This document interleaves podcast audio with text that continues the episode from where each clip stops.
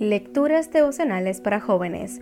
Un mensaje de Dios para ti. Cortesía del Departamento de Comunicaciones de la Iglesia Adventista del Séptimo de Gascue, en Santo Domingo, capital de la República Dominicana, en la voz de Yagna Enríquez. Hoy, 27 de enero, invocar su nombre. Pero todos los que invoquen el nombre del Señor alcanzarán la salvación. Hechos 2, versículo 21.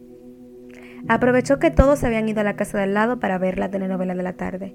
Tomó un cuchillo de la cocina y se dirigió al dormitorio. Allí estaba la foto de su padre, que le habían tomado en el féretro. Entonces le habló. No quiero ser malo, no quiero matar, no soy capaz, no quiero ser como tú, ayúdame. Matar era su destino, se lo había impuesto la vida. Por ser el hijo varón de mayor edad, tenía que asumir venganza por el asesinato de su padre. Así funcionaban las cosas en el clan familiar le tocaba la difícil tarea de acabar con la familia completa del hombre que había disparado cinco veces a su padre. Por eso se marchó a la calle, se unió a una pandilla juvenil para aprender a manejar armas, adquirir valor y ejecutar venganza. En la calle aprendió a robar, asaltar y a abrir cualquier puerta. Allí se hizo fuerte, despiadado y resuelto. Le perdió el valor a la vida y también el temor al peligro.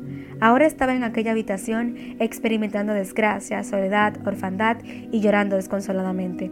Se sentía incapaz de tomar venganza. Pensaba que era mejor morirse. Por eso tenía el cuchillo en las manos. Se arrodilló, apretó el cuchillo y lo apoyó en el piso para dejarse caer sobre él. Eso lo había aprendido en la calle, directo al corazón, para que sea una muerte rápida. Pero cuando sus glúteos tocaron sus piernas, sintió algo en el bolsillo.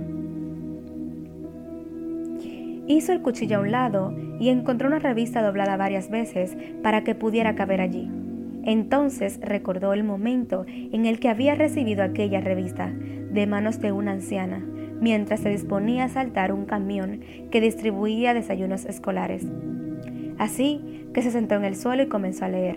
En la portada el titular decía, ¿Cómo gozar de paz interior? Eso era lo que necesitaba.